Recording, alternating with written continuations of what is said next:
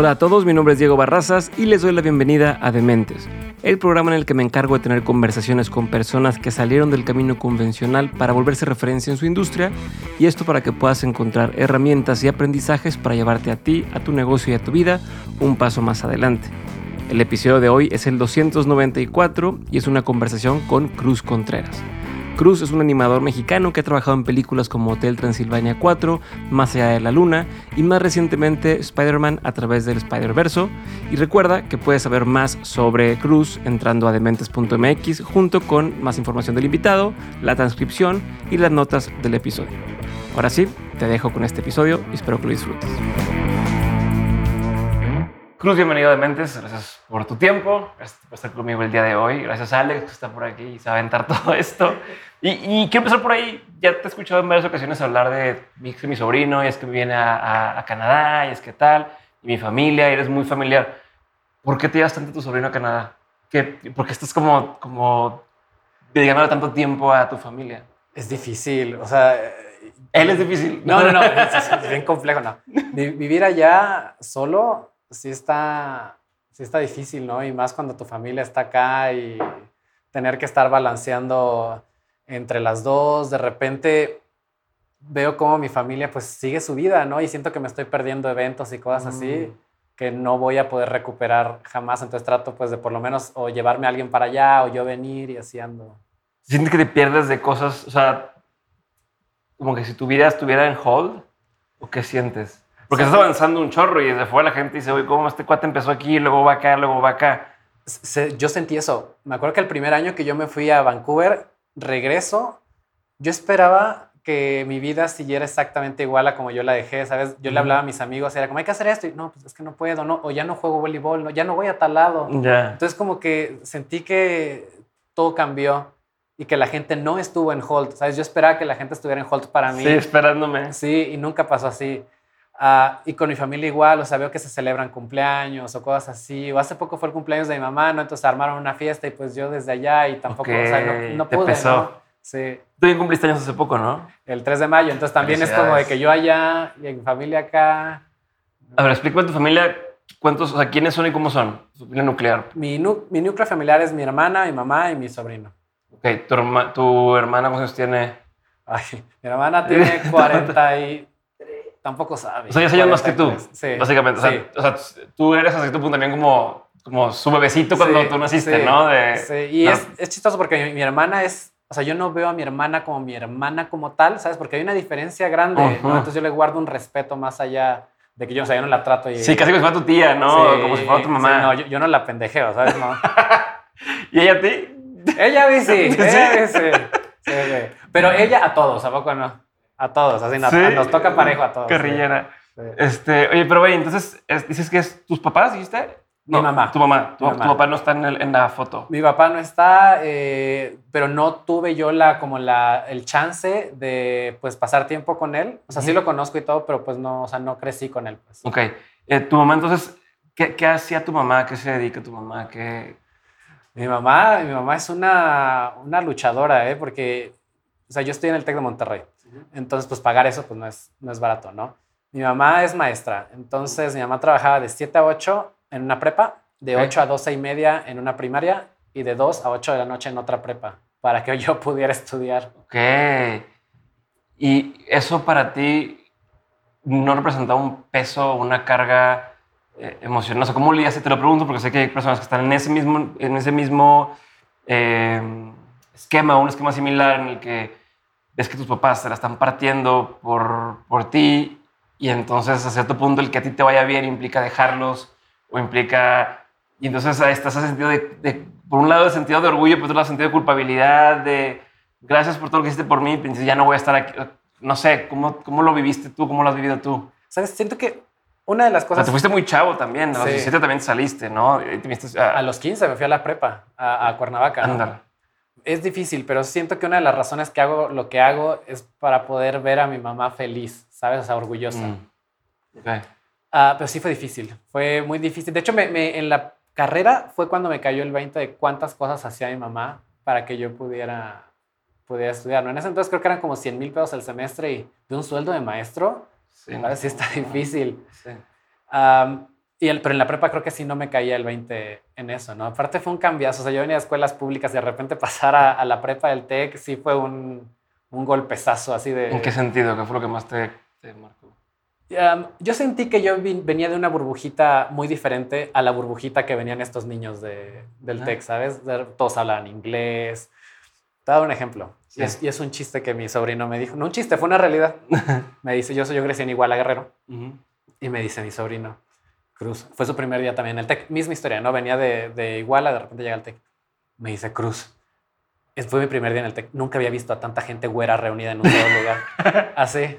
¿no? Así. Y escuchar el, el, acento fresa por primera vez en mi vida, ¿sabes? O sea, pues sí fue sí, un cambiazo así de... como, no, no, sin agraviar. sí fue un cambiazo, ¿no? Entonces, de repente tratar como de lidiar con eso y, y, que los comentarios y que porque yo era como de pueblito y así, pues sí fue, fue difícil. Ya fue hasta la carrera, ¿no? Que ya como que empecé a, a sentirme más en confianza conmigo y a, de que eso me dejara de, de importar. De importar. O sea, pero sí un tiempo que te... Sí, sí. O sea, sí tomas decisiones influidas sí, por esto. Sí, o sea, o sea, yo trataba como de adaptarme, o sea, adaptarme a modas, adaptarme a todo eso, ¿no? Y, y era difícil. ¿Cuándo o qué hizo que tuvieras esta confianza en ti? O sea, ¿en qué momento empezaste a sentir, yo soy yo y...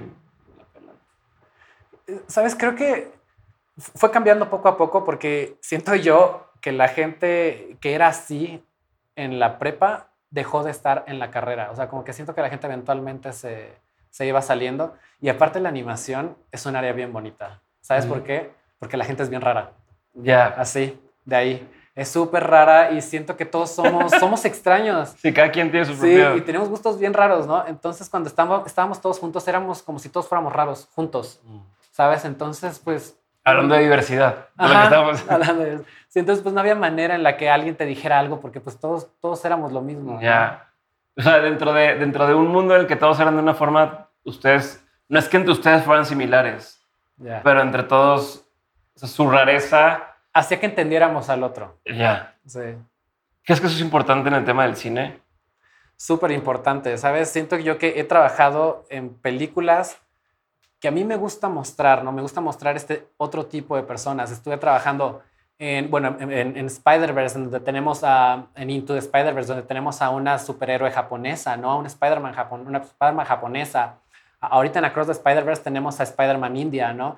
De hecho, ver a, a, mis compañeros de India, cuando de repente recibimos a Pavitra, o sea, la cara de ellos, siento que es un sentimiento bien bonito. O sea, ¿sabes? Aunque no me pase a mí, aunque yo no sea el que está representado. Entiendes. Sí, o sea, verlos a ellos, ¿no? En Más allá de la luna tuve la oportunidad de trabajar con, eh, con personajes asiáticos, ¿no? Personajes chinos, en vivo, tuve la oportunidad de trabajar con personajes de Cuba, ¿no? Y sentir como ese ambiente latino, ¿sabes? Eso me gusta, o sea, me gusta sentir que hay gente en algún lado del mundo que se está, se está viendo reflejada en estas cosas, ¿no? Okay. O Miguel, por ejemplo, que es mitad mexicano, mitad irlandés, o sea, saber que va a haber niños en México que van a crecer con un superhéroe que es moreno y que uh -huh. habla español, ¿no? O sea, es, es, algo muy bonito.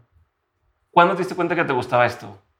¿La animación? ¿O, o como la, la... la, las dos cosas. Un, por un lado, la, la, posibilidad de retratar o de, o de poner que existan eh, estas personalidades o estas cosas en el cine, que entiendo que no te toca a ti decir, ah, voy a hacerlo de esta forma en algunas cosas, pero por un lado eso, como esta sensación de que el cine podía hacer sentir a la gente como la hace sentir, y por otro lado el tema de animación, porque estuviste haciendo animación, pero estuviste también en temas de publicidad, por eso sí. me refiero un poco como sí. el, la atracción hacia el cine la transición hacia el cine, ¿cómo fue, ¿cómo fue que me llamó? Siempre me llamó el cine, siempre. O sea, yo quise estudiar animación porque yo quería hacer películas. O sea, era como okay. mi idea. Pero pues vivimos en un país en donde todavía, bueno, más en ese entonces, las, el cine y las películas todavía como, y sobre todo el cine animado, ¿no? Ah, no, así era, era casi mínimo. Nulo, sí. Que es serafino, no sé qué sí. había en ese entonces, como algunos ejercicios sí. así, pero no era, no. Y sobre todo el cine 3D es casi imposible encontrar acá, ¿no? Sí hay una que otra película, pero ¿cómo competir contra esos estudios grandes, ¿no? Disney, Sony, DreamWorks, todo. O sea, ¿cómo es? Bueno, no compites, pero, o sea, marcando una diferencia o, o diciendo, hey, aquí estoy también yo, ¿no? Yo no sé, o sea, la verdad es que no tengo ni idea de cómo yo llegué allá y terminé trabajando pues con estas... sí, me vas a tener idea. Vas, vas a tener que ayudarme a desmenuzar eso, de cómo llegaste hasta allá. Sí. sí. O sea, a ver, entonces siempre te gustó el cine, pero siempre, ¿cuál fue, cuál fue tu primera vez que fuiste al cine? O sea, tu primera memoria Así que es esto. Eh, cuando yo era muy niño fui a ver El Rey León. fui a ver eh, Buscando a Nemo, me acuerdo muy bien.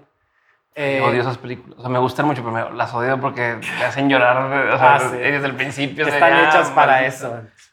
Uh, todos nosotros, no teníamos nosotros un cine en, en igual, un cine grande, no, no había ni Cinépolis, ni Cinemex, ni nada así.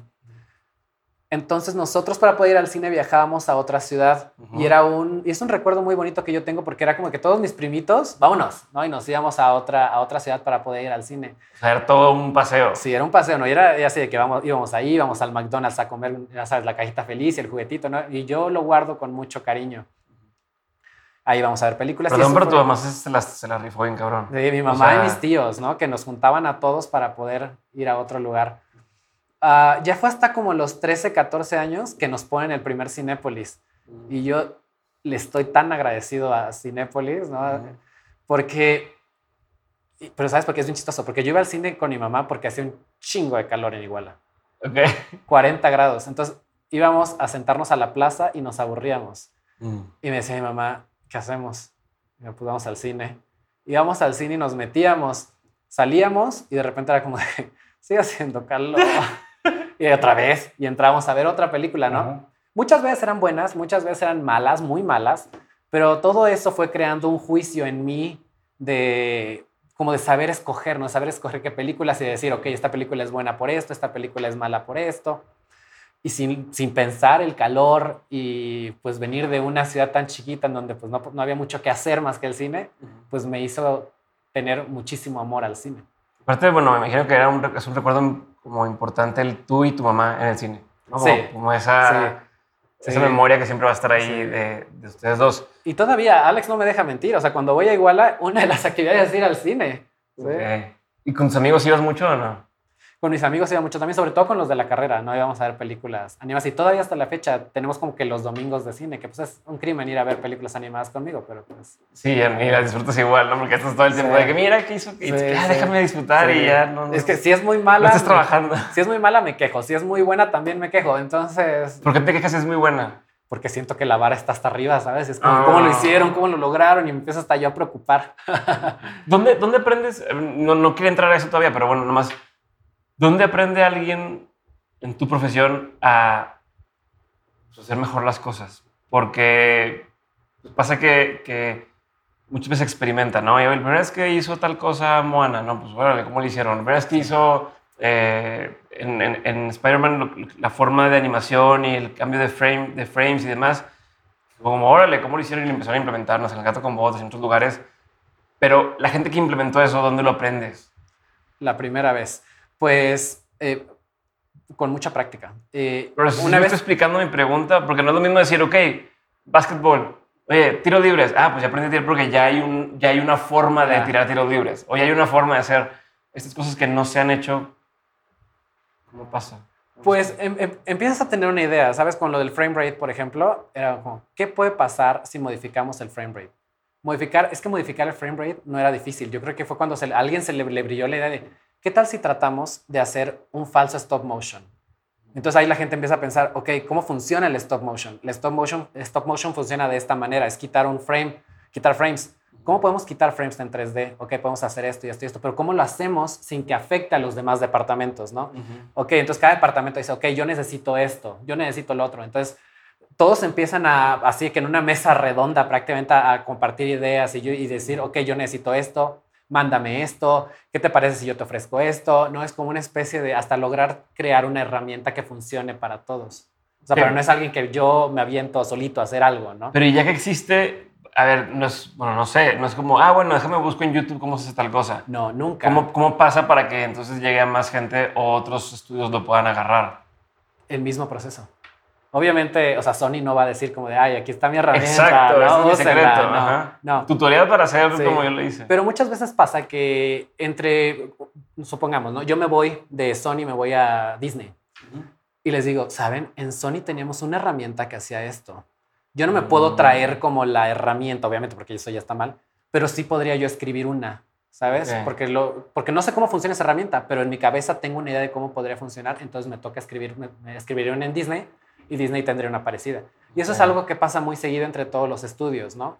Muchos, muchos eh, artistas se mueven entre estudios y van compartiendo las, pues las herramientas. las mejores prácticas. Lo cual las- no se me hace malo, ¿sabes? Porque siento que el nivel está subiendo y así están subiendo todos los, los estudios. Sí, digo, a ver, en el nivel negocio, pues tú quieres ser el primero que lo hace Claro. para subir primero que los demás, ¿no? Dices, ah, sí, qué padre, que todo les vaya bien, pero primero que me vaya bien a mí, yo capitalizar y luego a ver quién Claro. más lo quiere hacer. Por esa razón Spider-Verse se mantuvo en secreto mucho tiempo, ¿sabes? O sea, todo lo que se estaba desarrollando no se mostraba. No se, no se enseñaba a nadie para que Sí. no lo fueran a hacer. Ok. Oye, a ver, me voy a regresar entonces a, este- a este- a esta parte de, de- de lo del cine, cuando dijiste, bueno, va, una cosa es eh, que, que te gustaba mucho el cine y que siempre te gustó, y otra cosa es decir, bueno, yo puedo dedicarme a eso. ¿Cuándo entendiste que te podías dedicar a esto? ¿Cuándo dijiste, es una posibilidad real? Porque además uno cuando estudia, tú me dirás si me equivoco, pero cuando estudia, como que todavía es medio de juego, o sea, crees Sí. como que estoy aprendiendo todo esto, pero no sé si en la vida real lo voy a poder realmente hacer o si voy a conseguir un trabajo realmente de esto Sí. o si nomás estoy haciendo menso aquí aprendiendo. Ya sé, soy experto en esta cosa, pero nadie me va a contratar o, o no existen trabajos aquí en eso. En tu cabeza, ¿cómo fue ese proceso y cuándo realmente dijiste ya? Sí, o sea, sí hay chamba de esto y sí, y sí puedo aspirar a eso. Sabes, yo siempre, tal vez fui muy ingenuo, pero yo siempre creí mucho en mí. Ah, siempre durante toda mi niñez, y esto en las conferencias trato de decirlo, ¿no? Durante, toda mi niñez, siempre fui como el niño que le iba bien en la escuela. ¿sabes? Mm. Siempre 10, 10, 10. Pero no solo eso, sino la gente... ¿Estudiabas mucho? No, pero la gente me lo decía, ¿sabes? O sea, me decía como de, eres muy inteligente. Y le decían a mi mamá, qué inteligente es tu hijo. Llegó un momento en que yo me lo creí. ¿Sabes? Era como, yo soy muy bueno en la escuela, me va bien, me va bien. Y eventualmente me iba bien, ¿sabes? Sí. Porque yo sentía que confiaba tanto en que me iba a poder ir bien, que pasaba, ¿no? Y te doy un ejemplo, cuando haces un deporte, llegas un día y dices, hoy vengo bien, parece que estoy calentando bien, y te va bien. Y hay otros días donde llegas y dices, ay, no estoy calentando muy bien, y te va horrible. Sí. Y es el poder que tiene tu cabeza, ¿no? Entonces yo cuando voy a las conferencias y les digo, por favor, papás, díganles a sus hijos que son buenos en cualquier cosa, ¿sabes? Porque de verdad hace un cambio grandísimo. Entonces yo crecí con esta idea de que soy bueno en la escuela, soy bueno. Y yo tuve maestros que me decían, lo que tú escojas te va a ir muy bien. ¿no? Lo que sea que tú hagas te va a ir muy bien. Entonces cuando de repente en la prepa, eh, yo ya me gustaba todo el cine, me gustaba la animación, los efectos visuales. Voy terminando la prepa y veo que el TEC estrena la carrera de animación y arte digital como un año antes de que yo me, me graduara. Me metí a investigar un poco. me acuerdo cuando, cuando abrieron eso, porque yo estoy, yo soy tu generación, yo soy del 90. Ajá. Entonces también estaba en las mismas épocas y justo tenía un poquito de ese abierto, creo, cuando empecé a estudiar o algo así. Porque lo abrieron en Monterrey y luego lo empezaron a abrir Me en empezaron a abrir en otras. ¿Eres del TEC también? Sí, ¿Qué TEC. campus? Monterrey. Ah, Monterrey. Ah, O sea, Te, te- te voy a contar ahorita una historia de mi ver, entrevista a de ver. trabajo. pero yo veía mucho con la gente de diseño, de, de animación en, en, en Monterrey. Y ya nos que hacían fiestas así raras y decía, así iban disfrazados al, al Te al digo, campus, somos, somos bien extraños, sí, somos sí, bien sí. extraños. Pero nos hacen muy familiares también. Agarramos de A mí me todo. gustaba mucho. Sí. Ah, sí, te voy a contar después. A una ver, no, dímela de una vez. ¿qué pasó?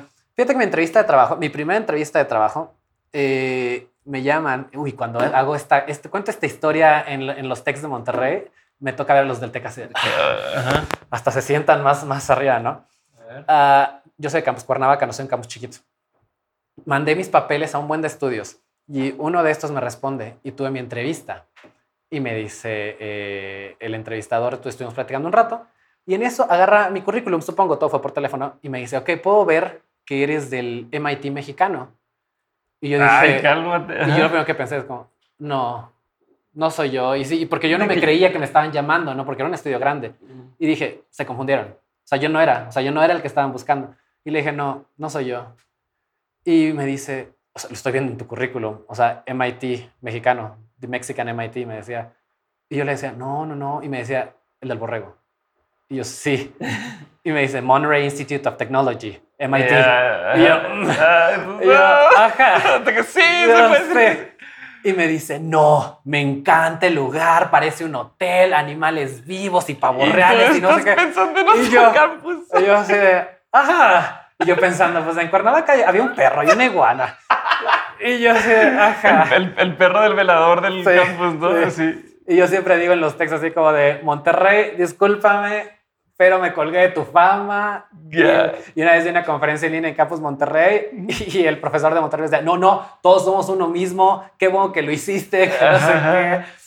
Y, y, pues así fue como, como llegué, ¿no? O sea, yo siento que él, el reclutador, al haber visitado la escuela, también siento que eso me ayudó en algo, ¿no? Sí, y no, y no, no el contexto de todo lo más que existe. Y es como, oye, pues ese es el campus. Ese sí, es el, sí, dije, yo no voy a hacer distinción de campus. Dije, yo sí, sí, sí. Monterrey, ¿no? Para siempre. Pero a ver, entonces dijiste que acaban de abrir, o sea, me regreso a que, que cuando estabas por entrar, acaban de abrir la carrera de este, animación digital, ¿no? ¿Cómo se, cómo se llama? La, animación y arte digital, LAD. Ajá, animación y arte digital. Y entonces, ¿qué dijiste? ¿Va? Pues porque veníamos, me venías contando, para retomar, de cómo tú siempre te, o sea, te creíste la historia de, o lo que te contaban de soy bueno para hacer las cosas y te iba bien, y te iba bien, y te iba bien. Entonces, dicen de esta carrera y luego, ¿qué pasa? Pues me meto a la carrera, le digo a mi mamá, mamá, quiero estudiar animación. Mi mamá, la verdad es que las puertas siempre las tuve abiertas. Mi mamá lo que me decía era como, lo que sea, pero estudia. Y, me fui a ciegas, la verdad. O sea, llegué a la, carrera sin, sin, investigar el mercado, sin investigar si me iba a ir bien. Yo ahí andaba y aparte tuve la suerte de que también muchos de mis amigos se pasaron a, a, la misma carrera, ¿no? Ok. Me la pasé muy bien los primeros semestres de la carrera hasta que de repente me cae el 20 y dije, ¿y ahora? O sea, ¿en qué voy a trabajar? No hay películas animadas mexicanas, ¿no? Y debía haber estudiado finanzas, debía haber estudiado economía, algo que me diera dinero. Y me acuerdo que le dije a mi mamá, mamá, ya no quiero. O sea, siento ah, como que me va a ir mal, sí. Siento que, no porque no me gustara, sino porque yo sentía que me iba a ir mal. Sí, ¿qué voy a hacer? Sí, y me decía mi mamá, no hay problema, yo hago el esfuerzo y te pago otra carrera cuando termines esto.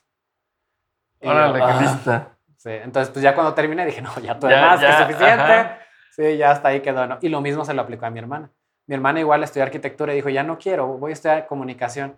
Mi mamá lo mismo, termina y después estudias comunicación. Y mi hermana igual, ¿no? Terminó y dijo, ya no quiero. Ya no quiero. Y qué bueno que lo hizo, ¿sabes? O sea, qué bueno que mi mamá no fue de estas mamás que dicen, sí, hijo, este, ya salte. Que sí, sí, qué bueno que mi mamá siempre ha sido así. ¿Por qué crees que, que, porque está muy de moda ahora, ¿no? Como decir, bueno, dale chance, lo que quieran los niños. Sí. ¿Por qué crees que, o sea, por qué piensas que, fue, que es bueno que tu mamá sea así? ¿Sabes? Porque yo crecí con la idea, y creo que es gracias a mi mamá, que si yo voy a empezar algo, lo termino. Eh, y me fui creando esta, esta mentalidad. Y si yo voy a hacer algo, lo voy a hacer con todas mis fuerzas hasta que me salga bien. Mm. si, yo, si yo voy a, empezar, no sé, TikTok, supongamos, yo le voy a echar muchas ganas hasta que me vaya, hasta que me vaya bien. ¿Sabes? Yo no... Es muy disciplinado. sí, yo no soy de esas personas que como que lo empieza y dice, ah, ya no. ¿Sabes? Yo te voy a confesar algo yo bajé muchísimo de peso, ¿sabes? pero cuando yo empecé a bajar de peso, yo dije, yo voy a bajar. O sea, yo no me voy a quedar en hasta acá y ya después ya no. O sea, dije, no, o sea, si lo voy a hacer, lo voy a hacer bien. Y así me... ¿Sabes cuánto, cuánto pasaste? Llegué a pesar 140 y algo de kilos. ¿Cómo? ¿Y tú cuánto pesas? Peso como 85 ahorita. Sí. ¿Cómo le hiciste? Dieta y ejercicio. Yo jugaba voleibol cuando era muy, muy niño, ¿no? Pero lo dejé y me fui a la prepa del TEC, a la carrera, entonces como que ¡pum! subí. Y ya durante la carrera ya fue cuando me dije, ya basta, ¿no? O sea, ya tengo que empezar a, a bajar de peso. Y dije, hasta acá, se acabó. Y donde dije se acabó, y ahí fue como ¡pum! Y me vine súper rápido. O sea, yo creo que en ocho meses ya estaba, ya había, no, no lo que estoy ahorita, pero sí ya había bajado. sí, sí, estás muy cabrón, tu disciplina está, o sea, sí Tengo muy buena disciplina. Una muy cabrona. Sí, O sea, de lo que te propones lo... Pues trato. Lo haces. Sí. Pero aparte ahorita tienes un trabajo que es muy sedentario. Es un trabajo en el que estás sentado horas y horas y horas. ¿Cómo te mantienes activo? Me paro a las 7 de la mañana al gimnasio todos los días, eh, hago ejercicio, voy a trabajo en la casa y saliendo de trabajar voy a jugar voleibol. Ok, no paras. No paro. ¿Y vida personal tienes? Vida personal. sí. Los días de semana, es que sabes qué, siento que mucha de mi vida social gira alrededor del deporte. Muchos de mis amigos están, están divididos entre a mis amigos de Sony o de la animación y mis amigos del deporte. Entonces, para mí un sábado es como de un sábado en verano, porque en invierno no se puede. En Vancouver es como me voy a la playa y todo el día estamos jugando, estamos echando como el picnic en la playa, ¿sabes? Como de que ya te toca, ya me paro a jugar, termino de jugar y me voy a sentar otra vez y a platicar, ¿sabes? Es como que la vida social que yo, que yo tengo. Y tampoco tomo, tampoco eh, fumo, o sea, como que no, no para mí las noches es para dormir. Entonces yo no salgo de noche, entonces como muy así. No tienes vicios. No tengo vicios más que el deporte y la animación. Oye, a ver, entonces regresándome, estás con que ya no sé si me voy a quedar, si, si voy a terminar la carrera o, tal, tu, tu, mamá te dice, dale, la terminas y qué es lo que piensas, o sea, de qué vas a trabajar. salgo y salgo en la nada. O sea, porque me di cuenta que en la animación te tienes que especializar. Si tú pides un trabajo en un gran estudio diciendo yo sé hacer poquito de todo, no te contratan. Si tienes a alguien que dice yo me especialicé en iluminación, ah, a él. Sí, sí, es como abordando las, las diferencias, pero como medicina. Yo soy médico general y pues, ok, pero es más difícil que te den algo particular. Ah, tienes que hacer una especialidad, tienes que clavarte. Sí, claro. Sí, sí, porque ellos, los estudios usualmente no buscan alguien que sepa hacer de todo, ¿no? Es o modelador, o animador, o iluminador, o CFX, o FX. Eh, buscan alguien que se especialice solo en eso. ¿Y por qué no dices CFX tú? ¿Por qué me especialicé en CFX? Me especialicé yo en FX, que es como toda la rama entre agua, fuego, eh, todo lo que funciona bajo leyes de física, yo lo hago, ¿no? Porque me gustaba esa magia de poder juntar como la ciencia y tecnología con, la, con el arte, ¿no? Me parece mágico lo que yo hago. Siento como que tengo que hacer que algo se mueva basado en las leyes de la física, pero aún así tengo que hacer que se mueva bonito. Es, una mezcla perfecta entre los dos yo creo que es la razón por la que yo lo hice. Acá en México, cuando tú haces FX, haces toda esta rama de FX y FX y todo eso. Ya cuando te vas a otro estudio, ya, es, ya son dos separadas, ¿no? Ya cuando yo me fui para allá, me especialicé en CFX porque me di cuenta que CFX no se enseña en ningún lado. Mm. Que significa que no me he quedado sin trabajo. Exacto. No somos muchos, somos bien poquitos y todo el mundo le tiene miedo al pelo. Entonces no es algo que la gente diga, yo quiero hacer, ¿no? Y eso me ha funcionado bastante bien. Entonces, no me, en Sony no me han dejado ir.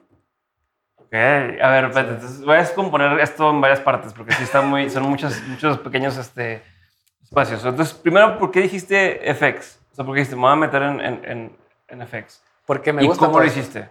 Me gusta todo esto, te digo, de, de poder mezclar la, la ciencia y la, y la, tecnología. Esto siempre me ha gustado. Yo me, me fui a Argentina a, chistoso porque yo me fui a Argentina por azares del destino, porque una amiga se iba a ir para allá, ¿no? Una amiga estaba allá y me dice, yo había salido del TEC y yo no me sentía como listo, dije, me voy a tomar unos dos semanas, unas dos semanas, un mes. Y me acuerdo que me fui con mi amiga, que ya estaba allá. Me dice, vente, no vas a pagar renta, acá te quedas. lo, de Londres fue después? Lo de Londres fue entre la carrera. Ah, ok. Sí, en la carrera, fue como parte de la carrera. Sí, sí. Ya esto ya fue este, ya saliendo, ya, fue por mi cuenta. Lo de Londres fue por parte de la escuela. Ok me fui con ella, pero o sea, yo sin pensar en que yo iba a estudiar algo. Cuando estaba yo allá fui a ver una película. La película se llama Metegol, no sé si la viste, que era como de un futbolito. Ajá. Animada. Sí, no, Cuando, no, no. O sea, si lo ubico, no la vi. Cuando yo estaba en el cine y la vi, alguien me dijo como de, wow, y esta es animación argentina. Y dije, ¿qué? O sea, porque la película estaba muy bien hecha, ¿sabes? O sea, compitiendo con estudios grandes. Y sí me sentí mal porque dije, ¿qué onda México, no? O sea, ¿cómo Argentina está haciendo estas cosas? Y me enteré de que había maestros. ¿Qué se hacía en ese momento en México? ¿Cuáles eran las películas de animación de México? ¿Que Huevo pues, Cartoon y todas estas. Creo que Huevo Cartoon todavía no. Creo que estaba como la leyenda de la Nahuala. Ah. o sea, como muy 2D, ¿no? Nada de 3D. Entonces yo dije, no, yo necesito, necesito ver qué se, está, qué se está haciendo aquí.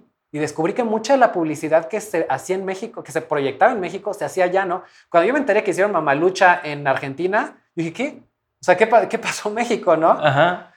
Eh, y ya después también entendí por qué todos los comerciales de Telcel, todos eran güeros, ¿sabes? Porque se grababan allá. Sí. Ah, y ya cuando yo estaba allá, vi que en estas escuelas de animación ah, estaban estos maestros que trabajaron en la, en la película. Mm. Y dije, quiero saber de ellos. Fui a preguntar en las escuelas, todo esto en mis vacaciones. Y me dicen, sí, si quieres, este, vente, mira, te damos una clase de prueba. Y me gustó me inscribí y le dije, mamá, mamá, pues este, si quieres me podrás pagar un cursito, no está tan caro, es mucho menos que un semestre en el TEC. Entonces, este, pues, o sea, si quieres, si gustas. me dice, mamá, no, sí, si quieres, este, mira, mientras sea escuela, pues yo veo cómo le hago y así. Uh, yo me quedé allá. Estuve ¿No trabajabas en nada mientras? Nada, nada. Estuve nueve, como nueve meses por allá en lo que me especialicé en simulaciones dinámicas. Terminé, me regresé, estuve trabajando en Ciudad de México en comerciales mucho tiempo, específicamente haciendo FX, que fue lo que estudié allá. ¿Los maestros en, la universidad no traían nadie de allá? es que... porque si todo sucedía allá... Y es, que, es que no todo, no todo, porque la carrera de animación me enseñan Maya, que es el software, y me enseñan de todo. Allá era como que dentro de Maya solamente me enseñaban unas cositas. O sea, se oh. suponía que yo ya debía saber Maya, ¿sabes? Yo ya debía tener conocimiento sobre el entorno 3D. Eh, y ya, pues ya no llegas en cero. ellos ya se enfocan en, ok, vamos a hablar solamente de fuego, solamente de agua, si funciona esto y así funciona el otro. Ya cuando llegué acá, ya fue buscando trabajo de, de fuego, agua y todas estas cosas de efectos. Ah, Una, una duda. Oye, ¿hace sentido estudiar toda una carrera para hacer animación? ¿O hay otras formas de hacerlo más rápido o más efectivo? Sí, es curioso, pero siempre esta, esta pregunta sale mucho. ¿Debo estudiar en una escuela o debo ser autodidacta? O no autodidacta, pero me refiero a lo mejor es en lugar de cuatro años dedicados a, a- a lo que aprendiste, lo puedes hacer en un año si solamente me enfoco en un Sí. tal. Es mi pregunta. Es, es buena opción también. Hay escuelas que tienen algo muy concentrado a solamente un año, ¿no? Pero yo siempre le recomiendo a la gente que haga las dos. Que estudie porque necesitas esa interacción humana, ¿sabes? Necesitas que alguien te diga que tu trabajo está horrible, a fuerzas. Porque cuando te lo digan, ya no te va a doler. Y aprendes a lidiar con las críticas. Y aprendes a corregir lo que te piden. No, muchas veces es bien difícil cuando te dicen, me gusta todo, pero sabes que este pelo no me gusta. Y eso no, no lo haces tú cuando estás haciendo algo, porque para ti siempre se va a ver bien. Ah, y necesitas esa, esa interacción, pero también les digo que sean autodidactas, porque no te puedes quedar con solo lo que aprendes en la escuela, ¿no? In- investiga más, trata de mejorar tu, tu técnica, trata de saber cómo hacer otras cosas, ¿no? Métete más, o sea, siempre es una mezcla de las dos. Ok, entonces, bueno, regresando a la historia. Regresas a México. ¿Cómo entras a trabajar en publicidad?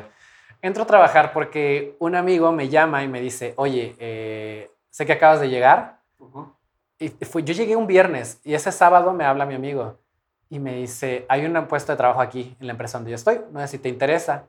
Y yo, a ver, mandé mis papeles, sábado, domingo y el lunes ya me querían que yo entrara. Entonces ahí llegué y ¡pum! Directo a Ciudad de México, ¿no? Que fue todo un cambiazo. O sea, Ciudad de México en época, pues en semana normal, es, es difícil. Yo, yo solamente había venido los fines de semana, ¿no? Ajá. Ayer le contaba la historia a alguien de que me sacaron en el zapato en el metro en mi primer día. ¿Cómo te sacaron? Yo venía regresando de, de Insurgentes a Pino Suárez, me iba yo bajando del metro. Yo nunca me había subido al metro en día laboral, jamás. Ujú. Entonces, cuando llego a Pino Suárez, va pasando el metro y pues voy viendo que el metro le está pasando hacia la gente, ¿no? Porque ya, o sea, yo estaba al tope a ras y Ujú. me asusté. Ujú. Porque en Argentina me subí al metro, pero en Argentina o sea, no hay tanta gente, ¿no? Y la verdad, en Argentina la gente es más respetuosa. O sea, sí se esperan a que bajes y se suban a casa y acá es la supervivencia del más fuerte. Entonces me empecé a acercar y cuando de repente se abre, yo dije, ahorita nos van a dejar bajar. ¿Cuál? La gente de afuera se empezó a meter y yo dije, no. Y empecé así casi, casi a aventarme y me pisaron, me sacaron el zapato y el zapato empezó como a brincar entre la gente. yo salí aventado del otro lado del andén y mi zapato quedó ahí todo pisoteado, ¿no? Ya lo recogí. Lo bueno es que no se cayó Ah, al... o sea, o sí no, no salió, se fue. Sí salió, Sí, sí, salió. estaba lloviendo. Entonces agarré mi zapato, me lo puse y yo mientras iba pasando ya así todo devastado, el, el policía ahí como de ja, ja, ja, ja, hay que salir más rápido, joven, y así, así, estaba aplaudiendo. Usted no es de aquí, ¿verdad? No, Así sí, yo- y así de mi cabeza, bienvenido a la Ciudad de México. Órale. Entonces, bueno, ¿y cómo, cómo te adaptaste a la ciudad? En, o sea, ¿qué, qué cosas cambiaron de tu vida antes a tu vida ahora que estás en la ciudad? Pues tuve que empezar a vérmelas por mí mismo, ¿sabes? Sie- Siempre sentí que cuando yo estaba en Argentina, cuando yo estaba en, en el TEC, pues siempre estuve bajo una red de apoyo y ahorita ya es como de, pues de ahora sí vas, Solo. ¿no? Que bueno, la verdad es que mi mamá siempre me apoyó también porque me pagaban 4 mil pesos al mes y en Ciudad de México es absolutamente nada. Ah, pero yo siempre digo que ese lugar era, lavaban dinero. No hacíamos nada, no hacíamos nada. Nada, plano? nada, cero. Y nos decían, va a llegar un proyecto, va a llegar, y nos pagaban, y nunca llegaba. Y me estaba haciendo bien, güey, ahí, ¿no? Ok. Estuve un tiempo, como que sí, ¿Cuánto tiempo estuviste ahí? Meses, como unos seis, siete meses. Pero sí fue bastante, haciendo Bastante, nada. Creo que durante todo ese tiempo hicimos una cosa nada más. Ok. Eh, ya fue que llegué a un punto en el que empecé a buscar trabajo en otro lado. Dije, porque aquí no. ¿Para qué te tenían si no ibas a Sí, hacer no. nada? Y aparte ya me estaba dando miedo. Ok. Entonces empecé a buscar trabajo en otro lado. A lo mejor no te pregunté cómo se llamaba el lugar porque... Ya no existe. Ah, oh. quebró, ¿sí? Eh, me fui a este otro estudio, que es uno de los, bueno, era uno de los mejores estudios de, de comerciales en ese entonces, de, de pro- postproducción de comerciales. Me fui, trabajé con ellos, la verdad es que no sé cómo conseguí esa entrevista. Yo siempre soy bien hocicón en mis entrevistas, ¿sabes? Hocicón, o sea, yo digo que lo sé hacer todo y ya después no sé ah, hacer ok. nada. Si eres de esos de... No de, sí, sí, manches, tú sí. pónmelo y sí lo hago. Yo no sé qué es, o sea, yo soy, en general soy muy tímido, pero Ujú. cuando me siento en una entrevista es otra persona. Yeah. que hasta que yo salgo y digo, ¿qué, qué acabo de decir? ¿A qué me comprometí? Sí. y ya, pues ya me salí. terminó la entrevista y me hablaron luego, luego, como de, nos hace falta alguien. Pues claro, pues si sabes Sí, hacer todo. Sí, te queremos aquí.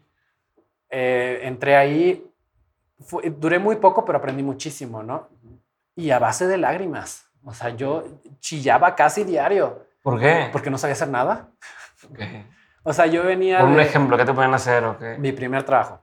Eh, se me acerca mi jefe y me dice, oye, necesitamos un ah, que saque sangre de un esqueleto que está colgado en el techo, ¿no?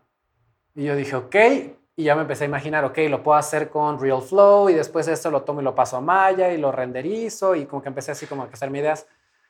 Y le digo, ok, ¿dónde está el modelo 3D? Este, ya está la cámara puesta. ¿Y ¿Cuál es la escena? Y se me cae mi jefe y me dice, no, no, no, nada más tengo un video. Y yo, o sea, nada más hay un video. Y me dice, sí, para la gente que nos está viendo, eso es como que me pasen un, un Word con un logo y Ajá. me dicen, ahí está el logo, ¿no? Ok. Entonces, pues yo dije, ¿y qué le hago al video? ¿Cómo lo saco? No sabía ni por dónde empezar y tampoco quería decir como, no sé. Pero hoy ves que eso está mal. O sea, lo de él. No es el proceso. O sí es el proceso. No es el proceso en un estudio grande, pero aquí en México la gente es one man army. ¿sabes? Aquí la gente lo hace todo. Oh. Ah, cuando me, me ponen esto, yo dije, no sé, y me salí un ratito. O sea, salí a caminar sobre Polanco y así, y que pongo a llorar. Le hablé a mi mamá y le dije, mamá, discúlpame por tanto dinero que has invertido y yo no sé hacer absolutamente nada. Y te digo que mi mamá me decía, me decía, no, tranquilo, búscalo en Google. Y yo, ¿cómo sacar sangre de un esqueleto? Eh, de hecho, le hablé a, ay, me dijo mi mamá, me dio un buen tip. Me dice, háblale a tus amigos, a lo mejor saben. Le hablé a uno de mis amigos del otro estudio que conocí y me dice, yo sé hacer algo así, yo sé sacar la- el modelo 3D, vente. Y ese día en la noche, o sea, me hice bien, güey, todo el día fingiendo que estaba Ajá. haciendo algo. Ujú. Agarré los archivos, me fui al otro estudio donde él trabajaba en la noche, me senté con él y él me sacó el, El- el- el 3D, me sacó el trabajo. ¿Sabes? ¿Qué? Ya llegué yo y me enseñó cómo lo hizo. Llegué yo, lo vio mi jefe y me dice, muy bien, muy bien, aquí está otro. Y yo, y ahí va otra vez, ¿no? Pero pues ya sabía yo más o menos. Y yo con mi libreta de anotaciones ya pude más o menos ya hacerlo, ¿no? Y así fue. Así fue como aprendí a bola de trancazos, ¿no? Con todo lo Sí. que fuiste haciendo. Y es bien chistoso porque voy a sacarte ahorita Spider-Verse. Hay una frase en Spider-Verse en donde Peter le está enseñando a Miles cómo ser Spider-Man. Y le dice, la mejor manera de aprender es bajo muchísima presión, presión de vida o muerte, ¿sabes? Así estaba yo. Sí, así estaba yo. que llevar a madre Sí. todo. Durante todo ese tiempo que estuve ahí, estuve aprendiendo muchísimo, porque como te digo, en México es One Man Army. Aquí lo haces todo, ¿no? Y es por eso que tienes una gran gama de, de cosas que tienes que hacer acá. Estuve trabajando un tiempo ahí, me gustaba mucho los comerciales. Yo le decía el glamour, ¿sabes? Porque veía mis comerciales en la tele y a- mí me encantaba, yo me emocionaba. Que no eran comerciales fancy, eran pañales para adulto, todo es san- sanitario. O sea, tampoco era como el comercial, ¿sabes? De Danone, ¿no? Creo que mi comercial así más exitoso que decía era uno de Benegastro.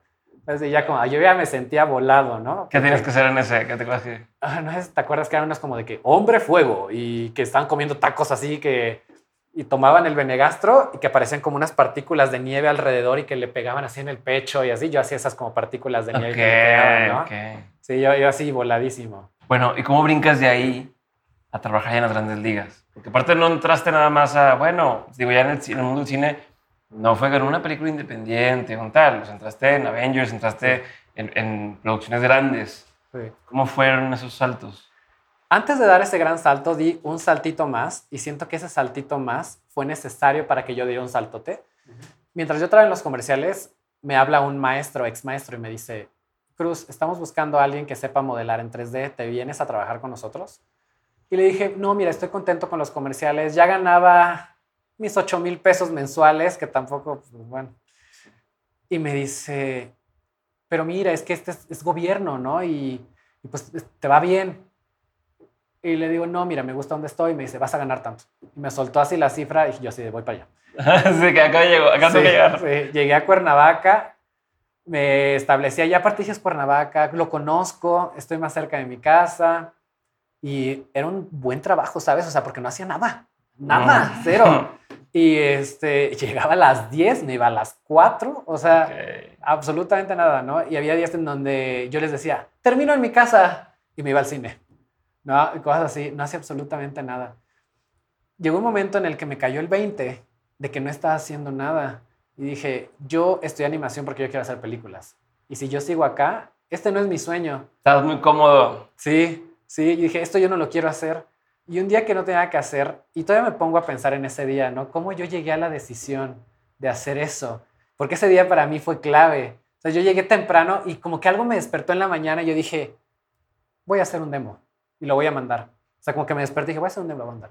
Llegué y me senté dije, y ocupé mi tiempo, que no, no estaba haciendo nada, en armar un demo con los pañales, las toallas sanitarias y Benegasto y todo esto, y lo mandé a estudios alrededor del mundo, ¿no? Me, me metí a buscar es mejores estudios, ah, porque mejores estudios de animación, yo no viva ahí, sí, cualquier... no. mejores estudios de animación, y me salió una lista enorme, ¿no? Y empecé, ok, Disney, ¡boom! Mi demo, ¿no? Sony, ¡boom! Y empecé a mandar... encontrar los correos? A todos los estudios, en sus páginas, por ejemplo, eh, Walt Disney Animation Studios tiene una sección que dice Careers. Ah, sí. Ahí te metes ya. Igual, Sony, Careers, ¡pum! Y así, pum, pum, pum, pum. Empecé a mandar mis, mis demos, mi demo a todos los estudios alrededor del mundo. Nadie me contestó, obviamente, ¿no? Ni siquiera un gracias, no, nada, cero. Quiere decir que le llegaron a la reclutadora, al, al reclutador, lo vio y fue como, no. El caso. Ni siquiera valió la pena contestarme el email, ¿sabes? Ah, pasó un mes hasta que alguien me contestó y me llegó un mail y me decían, oye, somos de NPC Vancouver, te queremos dar una entrevista. Cuando yo leí NPC Vancouver dije, ¿NPC? Porque NPC era uno de los grandes, ¿no? NPC son los que hicieron ahorita Pinocho, son los del libro de la selva. Pinocho, la de Guillermo del Toro, ¿no? Sí. El libro de la selva, El Rey León, live action. Y yo dije, no manches, o sea, este es uno de los grandes. ¿Fue de los primeros mails que mandaste? Vaya, ¿fue de esa ronda de mails que mandaste? Sí, o sí. O sea, pasó tiempo y te contestaron hasta tiempo después. Sí, como un mes. Sí. Yo tengo la sospecha de que no encontraron a nadie. y yo dije, bueno, yo sí, claro, sí, tengamos la entrevista. Ahí fue donde tuve la entrevista con esta persona del TEC Ah. ah. como que de alguna manera le caí yo bien o no sé qué pasó ahí. Porque yo tampoco sentí que fue mi entrevista más exitosa. Fue en inglés. Fue en inglés. ¿Y ya te hacer inglés así chido? O? Pues no chido, pero yo creo que me di a entender bien, ¿no? Yo siempre digo que tú crees que sabes inglés hasta que vas a vivirte a uno de esos lados. ¿Te das cuenta de que y, no y aparte de ser un lugar donde son muchos términos, o sea, terminología, eh, formas de decirle las cosas que no son las Sí. O un rigger, que es un rigger, o que, o que es un rigger en ese contexto, o cosas así, ¿no? Y acentos, ¿no? O sea, no, no, no. Ah, tres semanas después me mandan un email diciendo que, me acuerdo perfectamente, decía privado y confidencial. Lo abrí y decía así, estamos muy contentos de darte la bienvenida a NPC Vancouver, creemos que vas a ser una excelente parte del equipo y venía como toda la oferta abajo, ¿no? Salario y todo eso yo ni siquiera vi salarios. O sea, yo no leí nada, yo nada más leí así, queremos darte bien. Yo me salí, me vi al horizonte, porque yo sabía que ese email iba a cambiar mi vida profesional, ¿no? Había un antes y un después de ese email. Ya regresé y me acuerdo que todavía me dije, no, date a desear. No, no les digas así luego, luego. Eh, todavía tengo como la respuesta que les mandé porque me da un cringe, ¿sabes? Porque yo lo que yo respondí fue un como, ¡Yay! ¡Thank you! Y como con miles de U's. Sí, pues en serio. Yo cuando vi dije, ¿qué pedo, Cruz del 2016? ¿Qué diablos? Y dije, ahí se van mis, todo, toda mi posibilidad de negociar, ahí se fue. Eh, ya cuando yo llegué allá me daba mucha risa porque hablaba yo con mis compañeros y era como de, no me han pagado lo del boleto de avión y yo ya les voy a meter así como, ¿te ofrecieron pagarte el boleto de avión? Y no eran como de, sí, yo tengo hospedaje por tres meses. Y yo, ¿qué? y a mí no me dieron nada, ¿no? Dije, bueno, debía haber tal vez como negociado, pero dije, bueno, ya estoy yo allá, ¿no? Y así fue como yo llegué a, a NPC Vancouver. Okay. Estuve con ellos un año. Digo, nomás como contexto, ¿sí te pagaban más que lo que te pagaban en gobierno? No. No, no, no. Yo ganaba más en México que lo que ganaba allá. Entonces, cuando y, estilo de vida de allá. Sí, yo ganaba el salario mínimo allá. De hecho, si yo hubiera trabajado en la construcción allá, ganaba más. Ganaba 3 dólares más la hora que como yo llegué. Sí, con un sueldo iniciando en la construcción. Ajá, ajá. Y, yo, pues yo me mataba, ¿sabes? Así todo el día ahí. era bien difícil porque al inicio, al inicio fue una competencia. Cuando yo llego, me dicen, les vamos a dar un entrenamiento de tres meses, pero este, no, nos, no podemos conservar a todos no tenemos muchas películas, NPC está pasando por un mal momento, tan mal momento que eventualmente cerraron la oficina en Vancouver. Está pasando por un mal momento, entonces no podemos conservar a todos. Yo creo que de los 12 que son ahorita nos vamos a quedar con 5. Y yo así, no manches, yo no puedo regresar a México, me hicieron cena de despedida, ¿sabes cómo voy a, cómo voy a regresar? Y yo le echaba todas las ganas. Y había otro mexicano, ¿no? Y nos llevamos muy bien. Todavía hasta la fecha seguimos trabajando juntos. Eh, en eso me acuerdo una vez, ah, no manches, lo competitivos que son los americanos. La gente de Estados Unidos, sanguinarios, ¿Por qué? ¿sabes? O sea, había gente de todos lados, pero la mayoría eran de Estados Unidos. Me acuerdo una vez que yo me le acerqué a una chica de Estados Unidos, muy buena, súper buena. Y le digo, qué bonito pelo te quedó en el mamut. Eh, ¿Me puedes pasar tu mapa para poder tratar de replicar lo que estás haciendo?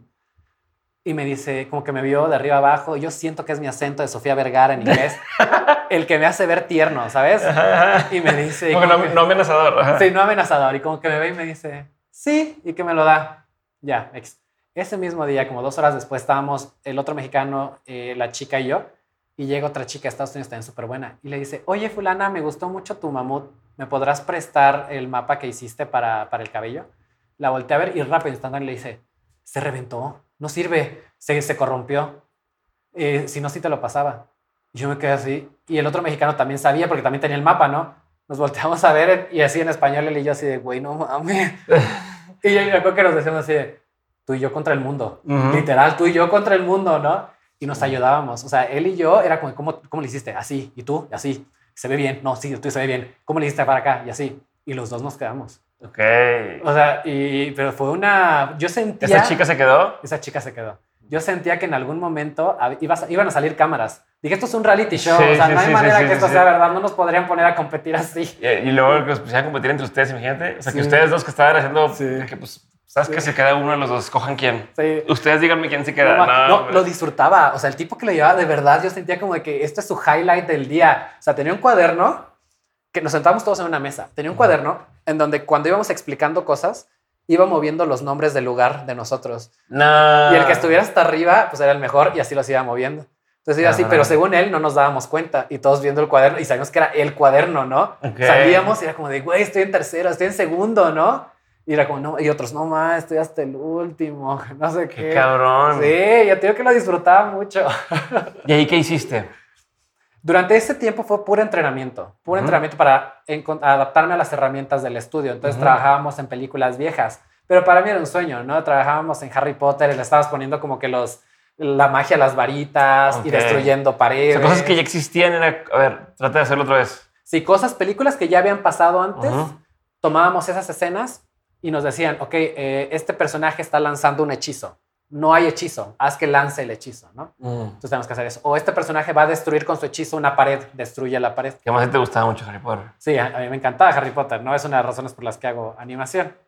Eh, y entonces así nos íbamos adaptando a las, a las herramientas. Eso hicimos durante tres meses. Y yo me acuerdo ese último día cómo nos iba llamando de uno por uno a su, ofi- a su oficina para decirnos como de felicidades, te quedaste. Y yo, ¿qué es Cabrón. esto?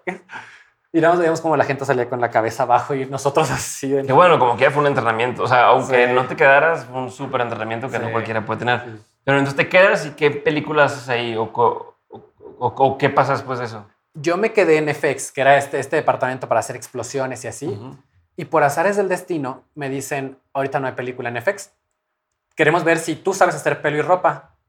Yo como mexicano, yo dije, claro. claro. En, la en mi vida ya había hecho un pelo, pero dije, sí. Entonces me mandan al departamento de, de CFX. Me voy al departamento de CFX donde sí había una película. En español, ¿qué vendría a ser? ¿Cómo se vendría llamando CFX? Es- Efectos de personaje. Me voy para allá. Y eh, ¿cuál fue la sorpresa? Que me recibieron tan bien. O sea, el equipo fue tan bueno. Me enseñaron tanto. Y ellos me decían, estás en el lugar perfecto. Porque no hay mucho. Ellos sabían, Ellos sabían, el- sí, sí, y me decían, no te regreses. Sería una tontería si tú te regresas. Te vamos a enseñar todo lo que sabemos. Y yo estoy bien agradecido con ellos, ¿sabes? Porque se sentaban a mi lado. Me decían, esto funciona así, así, así. Y esto se hace así, así, así.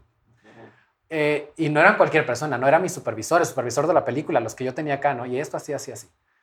Aprendí muchísimo de ellos, me enamoré del departamento, ¿no? Y, y estuve con ellos en dos películas. Estuve en una que se llama The Dark Tower con Matthew McConaughey y Idris Elba y en la Liga de la Justicia del 2017. Que lo que decías que la Liga de Justicia es que te ponían a editar, o sea, a hacer las capas de los personajes, Sí. pero al mismo tiempo era que no pareciera que era Sí. animación. Sí, sí, sí. Entonces los personajes se grababan sin capas y teníamos que poner la capa a Batman, a Superman, hacer el cabello de la Mujer Maravilla, el cabello de Aquaman.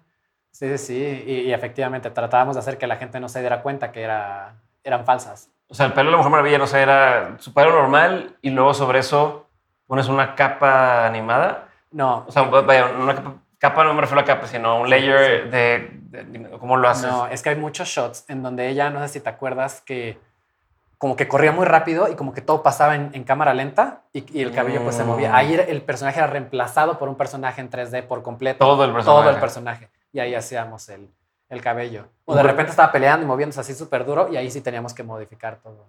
¿En cuál fue la que les fue un poco mal con la boca? De su- de Yo no fui el culpable. Fue en esa misma que decían Sí, que la boca la- de, del de Sí. Superman, ¿no? Sí, que se veía rara. Sí. ¿Pero te sabes esa historia? No. Ah, cuando eso pasa, fue porque después de todo el cambio de directores, llega, eh, llega este nuevo director y no le gustaban muchas de las tomas que habían antes. Entonces él decide volver a filmar otras cosas y manda a llamar a los actores.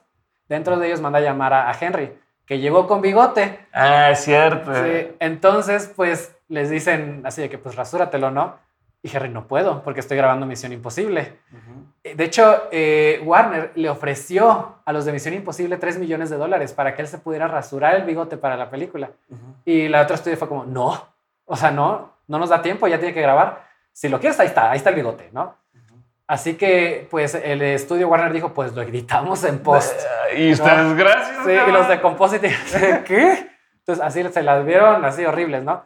Le lograron quitar el bigote, pero pues eso fue lo que, lo que pasó. ¿Cuál fue la sorpresa? Que después, empezando a grabar Misión Imposible, Tom Cruise se, se- creo que se rompe el pie y se pararon todas las grabaciones. Pasaron meses. O sea, O sea, que sí pudo haber sí pudo haberse quitado el bigote, ¿no? Qué mal. pero bueno, o sea, el destino y la vida querían que viera una película de la Liga de la Justicia con un bigote mal quitado. Súper. Oye, bueno, y entonces haces esos dos. Y de ahí, ¿cómo brincas ahora a Sony? Yo me empecé a dar cuenta que ese estudio estaba ya como en... El barco se estaba hundiendo. Se estaba hundiendo, ¿no? Porque no nos decía nada, como que ya me vas a renovar o no. Aparte yo andaba en un proceso en el que necesitaba mi permiso de trabajo, si no me iban Ah. a regresar. Eh, yo dije, necesito algo, necesito certeza de que yo voy a trabajar. Me fui a una feria del trabajo en Vancouver, hay muchísimas, de animación específicamente, y vi el stand de Sony, que el stand de Sony son como cuatro stands de un estudio normal. Me fui a preguntar y yo llegué pues así de, hola, ya sabes, con mi piecito así de, Ajá. este, pues yo sé hacer cabello y al momento en que digo cabello, la reclutadora no me estaba pelando. Dije cabello y la reclutadora fue como, a ver. Y ya le enseñó lo que yo hacía y me dice, ¿puedes el martes para la entrevista? Y yo, sí, sí, sí, sí. Me dieron entrevista el martes, llegué a las oficinas de Sony, que era mi primera entrevista presencial. Entro súper intimidante, súper así, mesa larguísima, tres personas ahí, tres personas en cámara desde Los Ángeles. Me presentan a todos, supervisor de Hotel Transilvania, supervisor de Smallfoot y el de una película misteriosa de la que yo no sabía nada. Eh, yo me quería quedar en Hotel Transilvania, era la única que conocía, ¿no? Tuve mi Ujú. entrevista, el inglés me falló, o sea, yo sentí que me fue de la patada, pero bueno, ya cuando salí, dije, bueno, pues a ver qué pasa. Dos semanas después me dicen que me quieren para este proyecto Secreto. secreto. No solamente me habían dicho que era una película de héroes. Yo pensé que era Marvel, una película de Marvel o algo así. Ya me fui a mi casa, eh, les dije que sí, porque pues es Sony, ¿no? Es un, un proyecto choncho. O sea, no te dicen qué, te dicen vas a entrar, es Sí. tu sueldo, Sí. pero no te puedo decir exactamente la película que es. Sí, te podemos decir hasta que ya esto en tu primer día. Me acuerdo que cuando yo llegué, en mi primer día, me dicen, ¿qué crees? Es una película de Spider-Man. Y yo fue como, yo no me emocioné, ¿sabes? Porque dije, el mundo necesita otra más de Spider-Man. Ah, sí, sí, sí. Y me dice, pero es animada. Y ahí como que me empezó a llamar la atención porque yo no había hecho animación antes. Y me dicen, y te vamos a enseñar cómo se ve. Te va a sorprender porque Peter Parker ya no es el personaje principal. Es Miles Morales, ¿no? Es un personaje, me, me empezaron a explicar que era un personaje birracial, mitad latino. Y cuando dijeron mitad latino, pues yo pues, sí me saqué de onda, ¿no? Me empiezan a enseñar cómo lucía la película y yo recuerdo ese día estar sentado ahí y decir, esta película va a cambiar cómo se ve la animación hoy. Y pasó. Y están mis entrevistas en el 2019 que yo dije eso, ¿no? Este no es un momento Marta y sí, sí, sí. Mis entrevistas están ahí. Sí. Hay, hay datos. Momento Sí. Marta Gareda, qué güey, qué güey. Este, ok, entonces, pero entonces entras y ya te emocionaste. O sea, una vez que te dicen, es esto y vas a Sí. trabajar en eso. Sí. Me me llama una cosa la atención. El tema de, de lo del... o sea, bueno, me llama mucho la atención, pero en particular, hoy todavía es vigente el que sepa hacer CFX o que sepa hacer pelo, que sepa hacer tal, que le van a decir probablemente que sí a, algún lugar? Sigue siendo súper buscado. Es necesario. Y más de hecho ahorita que hay muchísimos estudios llegando, muchos estudios nuevos llegando a Vancouver, ¿no? Acaba de llegar Disney Vancouver. Entonces hay una robadera de artistas entre todos los estudios, ¿no? Y todos los estudios están tronándose los dedos porque es como de que se me están yendo, necesito más, ¿de dónde los saco? Y así andamos. Pero es bueno porque los salarios están subiendo, mucho más. ¿Tú, ¿Tú cuál crees que fue la conversación de esta persona que te reclutó cuando, o sea, o sea, ¿crees que tenían ese problema de decir, ¿cómo le vamos a hacer con esto y necesitamos buscar a alguien que sepa hacer pelo? O, o ¿por qué tan rápido te dijo, sí, entrevista el martes, vamos a ver? Yo creo que no había mucha gente. Es que somos bien poquitos, de verdad. Eh, imagínate que Sony tiene tres proyectos siempre a la vez corriendo al mismo tiempo, ¿no? Y en el departamento somos en realidad como 30, o sea, y todos divididos en diferentes... De, CF, de, CFX. Y todos divididos en, en, diferentes proyectos, pues no, no alcanza. Vamos a poner en, en, contexto.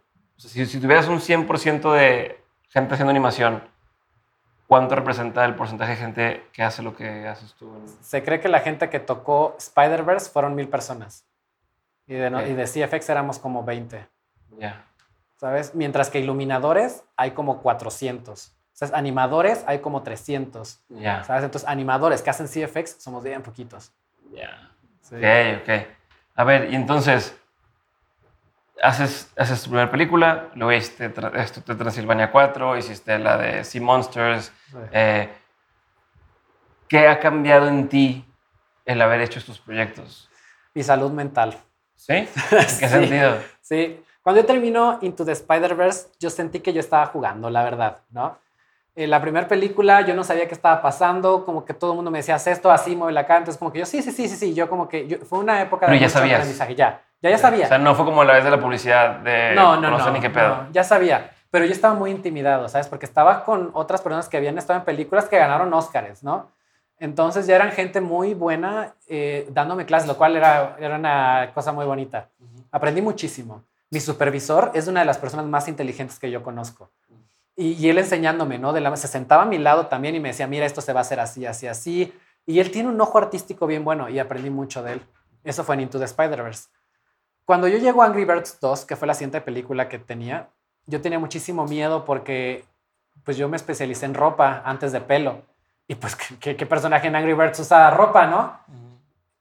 Y mi jefe de, mi supervisor de Spider-Verse me dijo, no busques trabajo en otro lado, yo voy a hacer que te quedes. Yo no sé en qué momento le terminé cayendo también y me dice, no, no busques, yo voy a hacer que te quedes. Angry Birds era un equipo muy chiquito, mucho más chiquito, ¿no?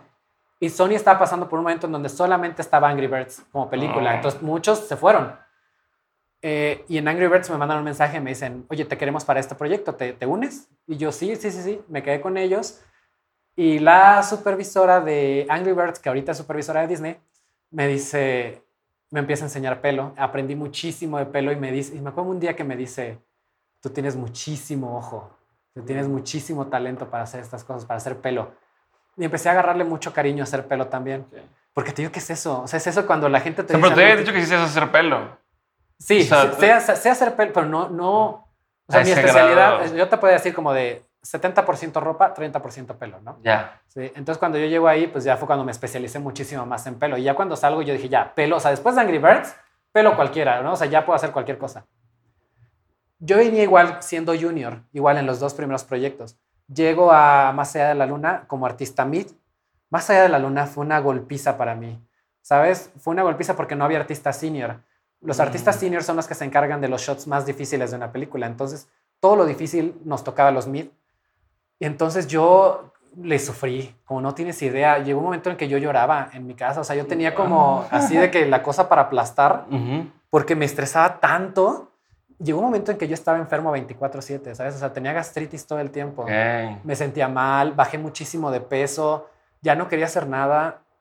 Y me llevó un grado más allá de la luna mental. ¿Y sabes por qué? Porque yo me estaba presionando tanto porque yo quería ser el mejor mid que había.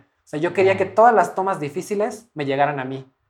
¿sabes? Incluso cuando había tomas que, que se las daban a alguien más, yo me sentía, ¿sabes? Me sentía mal porque, ¿por qué no la tuve yo? A lo mejor y no estoy haciendo bien mi trabajo. No, no sé qué. Y había veces en que incluso mi supervisor me decía, ay, ya te voy a quitar, te voy a quitar una, ¿no? Porque sí te, me estoy pasando, me estoy pasando contigo. Hasta ellos lo sabían, ¿sabes?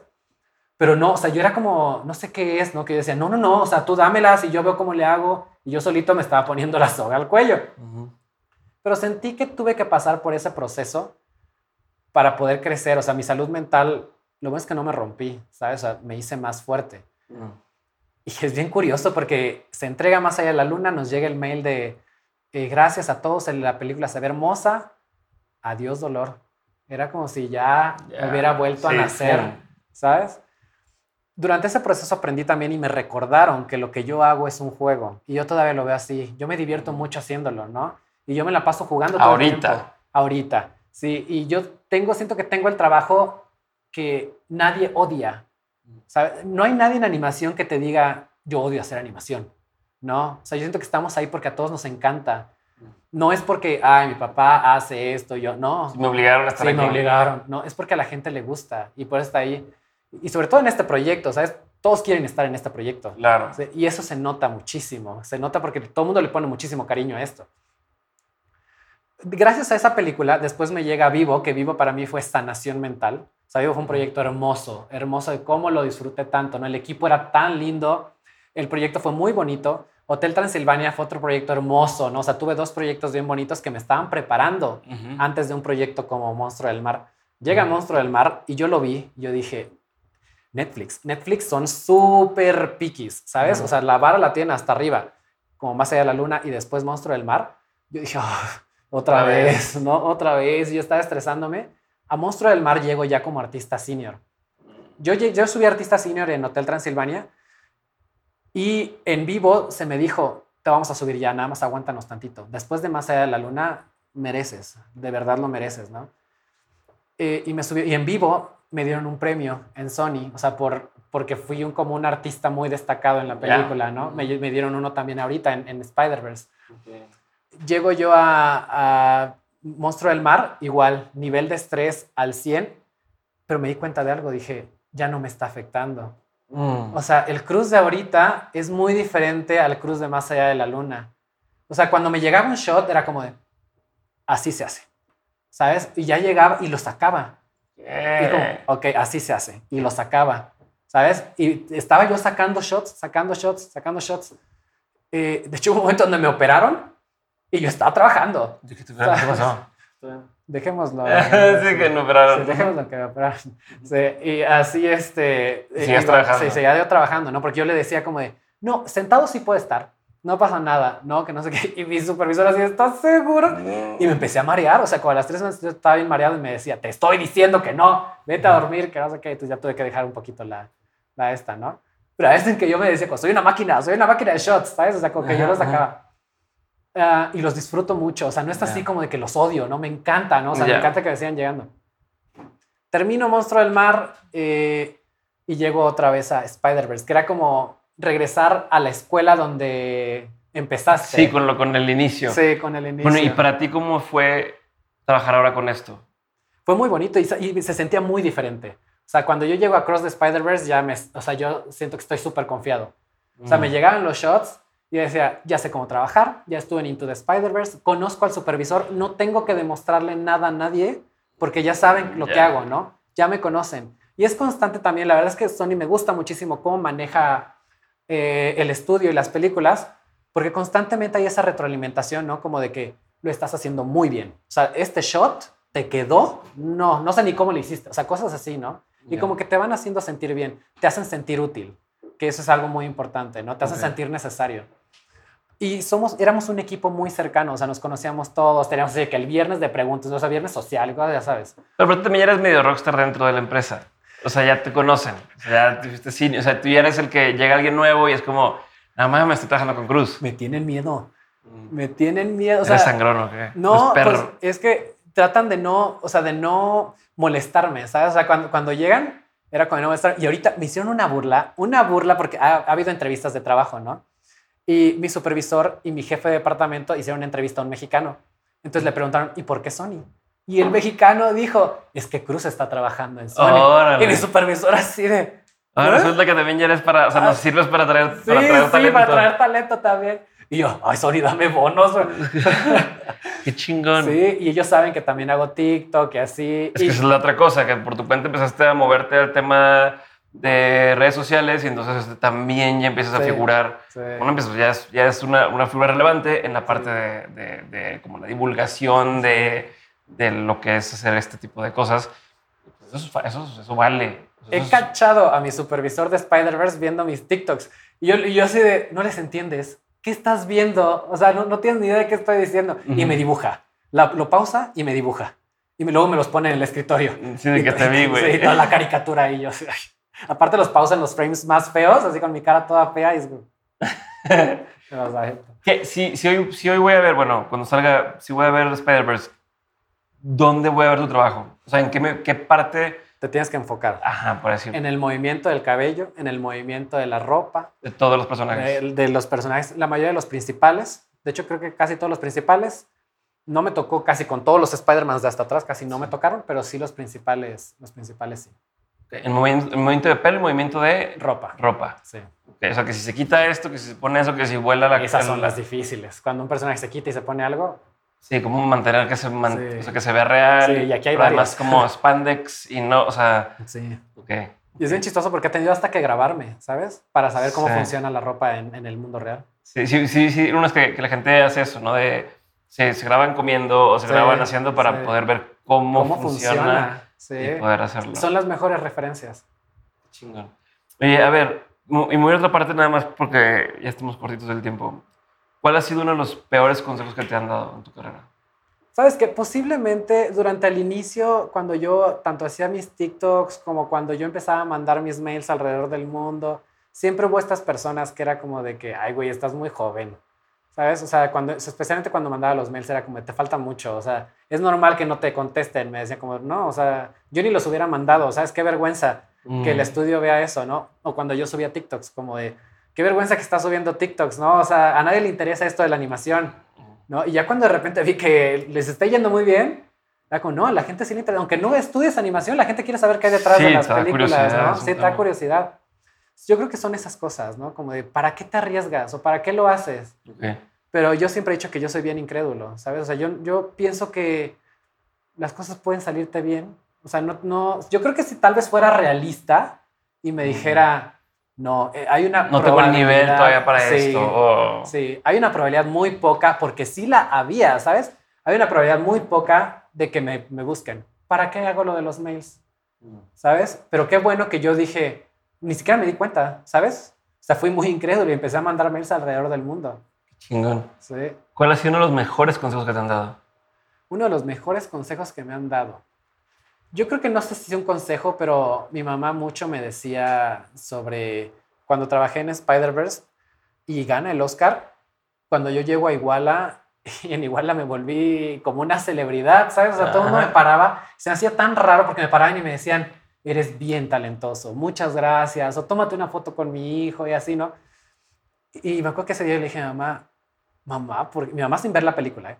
Le digo, mamá, ¿por qué este, me tratan así? Se hace bien raro, mamá. O sea, como en qué momento terminé yo trabajando en estas cosas. Si yo soy de aquí, Ujú, ¿sabes? De una ciudad donde no había cine. O sea, ¿en qué momento yo terminé? Mi mamá me decía, hijo, mi mamá maestra de filosofía. Me, hizo, me dijo, hijo, es que cuna no es destino. Y me dijo quién lo dijo, pero no me acuerdo. Me dijo, cuna no es destino. Tú puedes hacer lo que quieras. No importa cómo te veas ni de dónde seas. Entonces, cuando de repente escucho yo ese mensaje en Spider-Verse, donde Miles dice que no importa cómo luzcas, todos pueden usar la máscara, Mm. ¿Sabes? Me dio un- se me puso la piel chinita. ¿sabes? De decir, mi mamá lo sabía, ¿sabes? Ah, lo ponía a llorar. Mi mamá lo sabía, o sea, y me dio el consejo de la vida, el consejo de la película, sin ser guionista de Sony. Qué chingón, güey. Qué padre cuando se dan vueltas así la, la vida, ¿no? Sí, y poder ver sí. eso. O sea, cabrón, qué orgullo tú- para tu mamá decir, güey, aquí está este, este niño que, que está llevándolo al cine y ahorita lo que está haciendo. Oye, ¿qué opinión tienes que poca gente comparte contigo? Una opinión no muy popular que tengas. um, hay mucha gente que le molesta ver diversidad en las películas. Y eso me molesta muchísimo, ¿sabes? Yo creo que es necesario. Yo sé que tal vez ahorita se siente forzada, tal vez, pero siento que tenemos que pasar por este proceso hasta que la gente deje de darse cuenta de eso. Deje de ser un tema. Sí, ¿Qué es algo que la gente no sabe de ti y que si supiera le sorprendería? Yo creo que lo de mi peso, ¿sabes? O sea, de hecho siempre que lo digo es como, Sí, vas al gimnasio diario, ¿no? O sea, ¿qué, qué pasó? Y siempre es como de nunca, o sea, no, me, no te puedo imaginar gordo, ¿sabes? Siempre me decían eso, no te puedo imaginar gordo. Yo creo que es eso. Sí, a mí también me sacó Sí. Esto es como mamadillo y todo. Sí. Em, película, serie, documental, pieza de arte, cualquiera, no tienen que ser todas, pero que haya marcado un antes y un después en tu forma de ver el mundo. Este, mira, Sony dice que Spider-Man Into the Spider-Man. no, yo creo que esa, pero yo creo que, y yéndome a mi, a mi infancia, yo creo que Harry Potter. Sí, Harry Potter me hizo encontrar el amor a los efectos visuales. ¿Cuál ha sido la lección más más memorable que te han dejado tus padres? ¿El qué? La lección más memorable que has tenido. Cuna no es destino. Tú puedes hacer lo que tú quieras. Mi mamá me enseñó muchísimo, muchísimo a empezar proyectos y terminarlos, a no darme por vencido, a tratar siempre de ser eh, lo más fuerte que se pueda, ¿sabes? A siempre ponerle buena cara a las cosas, a tener los pies sobre la tierra. a- yo cada que voy igual, o sea, siempre me dicen como de que, ay, ¿por qué no se te ha subido? ¿No? Y se me ha, yo, ¿y se me ha subido qué? Yo, yo, esto es como si yo fuera un maestro, siempre Ujú. digo, es mi trabajo. Yo no estoy haciendo nada, nada especial. Ujú. ¿Sabes? Da la casualidad de que esto es algo muy bonito, que todo el mundo ve, ¿no? Que la gente ve. Pero es, la- es lo único, o sea, pero en realidad es mi trabajo. A ver, y para tu sobrino, por ejemplo, que, que quiere seguir tus pasos un poco, ¿qué tendría que saber ahorita? ¿Qué tendría que como, ver, vato? Sí o sí tienes que tomar en cuenta esto. Que le va a costar, que le va a costar. Yo sé que él ahorita me ve y ve todo esto que está pasando y dice, qué padre, qué bonito, yo quiero trabajar en eso y es un área bien bonita. Y sí lo es, es bien bonita, no lo voy a negar. Pero lo que a mí me pasó es una probabilidad muy chica. ¿Sabes? Que de que vuelva a pasar. Pero ¿sabes qué? Yo me maté mucho estudiando, muchísimo. Me ha costado como no tienes idea. Y no le estoy diciendo a él que no va a volver a pasar. Yo creo que teniéndome a mí, la posibilidad incrementa. Sí. ¿Sabes? Muchísimo. Porque yo le puedo decir, ok, creo que si te vas por este camino, Sí, creo que le es- están pidiendo mucho este Sí, tipo de sí, perfil. exactamente, Enfócate en esto. Sí. Y ya tiene, él ya tiene en su cabeza su departamento, ¿no? Dice, ok, este departamento también es... Y tiene una muy buena idea de lo que quiere. Ah, yo creo que sí, la posibilidad aumenta, pero lo que yo quiero decirle es que va a costar trabajo. O sea, que no es algo que le va a pasar de la noche a la mañana. Yo sé que esto parece, parece que está sucediendo muy rápido, ¿no? Pero sí, a- abajo de esta punta del iceberg hay muchísimo trabajo. Ok. ¿A dónde quieres llegar tú? ¿Qué quieres hacer? Porque estás joven para encontrar, haber encontrado ya un lugar en el que dices, aquí estoy, como dicen en inglés, thriving, ¿no? O sea, Thriving. o sea, me está yendo bien cabrón y, y parece que todo va en, en el buen camino. ¿Hasta dónde quieres llevar esto? Ahorita quiero crecer en Sony. Siento que Sony trae unos proyectazos de los que no te puedo revelar nada, pero trae unos Ah. proyectazos que ya me he tocado ver como las primeras etapas de producción y se ven increíbles, ¿no? Mm. Siento que Sony está, está pegando duro ante los estudios Sí, de como, animación como ahorita. por debajo, así como por debajo del radar y de repente, ¡pum! Sí, sí, Ok. como que viene, viene muy fuerte. Entonces quiero crecer dentro de la empresa, pero siempre existe el sueño de dirigir algo, ¿no? de Mm. darle la vuelta, ¿sabes? O sea, quiero crecer dentro de Sony, pero quiero llegar a un punto en el que yo le dé la vuelta y yo diga, ahora ya no quiero estar acá, quiero dar la vuelta y quiero que tú, Sony, seas cliente mío, ¿sabes? Sí. Yo quiero decirte ahora qué es lo que necesito en efectos visuales. Ok. Eso, ya, eso me gustaría, o sea, dar como el... el ¿Tienes idea de como qué tipo de película quisieras hacer? Obviamente quiero empezar con algo mexicano, ¿sabes? Yo, yo amo México, cuando yo estoy allá, de verdad extraño muchísimo México, ¿no? Ah, bueno, me encantaría contar alguna historia, todavía no sé, pero siento que historias en México hay muchísimas, ¿no? Nosotros somos tan chismosos con mi sobrino y yo que de repente estamos, estábamos ayer en, en, en una cenando y de repente pasa una chica y se sienta y dice, ah, este fue el último lugar que vine antes de que se muriera mi novio. Y se sentó y lo dijo tan normal, tan casual, que él y yo nos quedamos y, contexto, necesitamos Sí, que el... cómo, o sea, Y cómo- estábamos así atentos y nadie le preguntó qué pasó, ¿sabes? Fue como, "Ah, ok, y nos quedamos con la, con la duda. Yeah. Pero ¿sabes qué? Esas cosas Sí. son una historia. ¿Sabes? Y, e historias toda la gente tiene muchísimas. Ya. Y siento que con mexicanos tenemos muchísimas historias que contar. Chingón. Em, ahora yéndome a lo, a lo personal, has tenido durante tu carrera un montón de aprendizajes. Si tuvieras que quedarte con tres aprendizajes que quisieras tener siempre presentes, ¿cuáles serían? Tres aprendizajes, ¿ok? Tres cosas que marquen así como este norte en tu vida. El salto de fe, arriesgarme así a ciegas, sin, sin saber cómo voy a caer. Siento que cuando eres joven es muy bueno porque no tienes absolutamente nada que perder, ¿no? Yo siento que ya ahorita, si yo tuviera que tomar una decisión muy drástica entre, entre no sé, tal vez moverme a otro estudio, sería algo que yo pensaría muchísimo más que decirme, sí, me voy. Eh, creérmela. Siento que si te la crees, te va a ayudar en cualquier cosa, en cualquiera. Y otra, estudiar y trabajar bien duro. ¿Sabes? Yo siempre le digo a la gente, estudien. O sea, estudiar son las armas que te van a abrir las puertas a cualquier lado. Suena bien trillado y bien cursi, pero es cierto.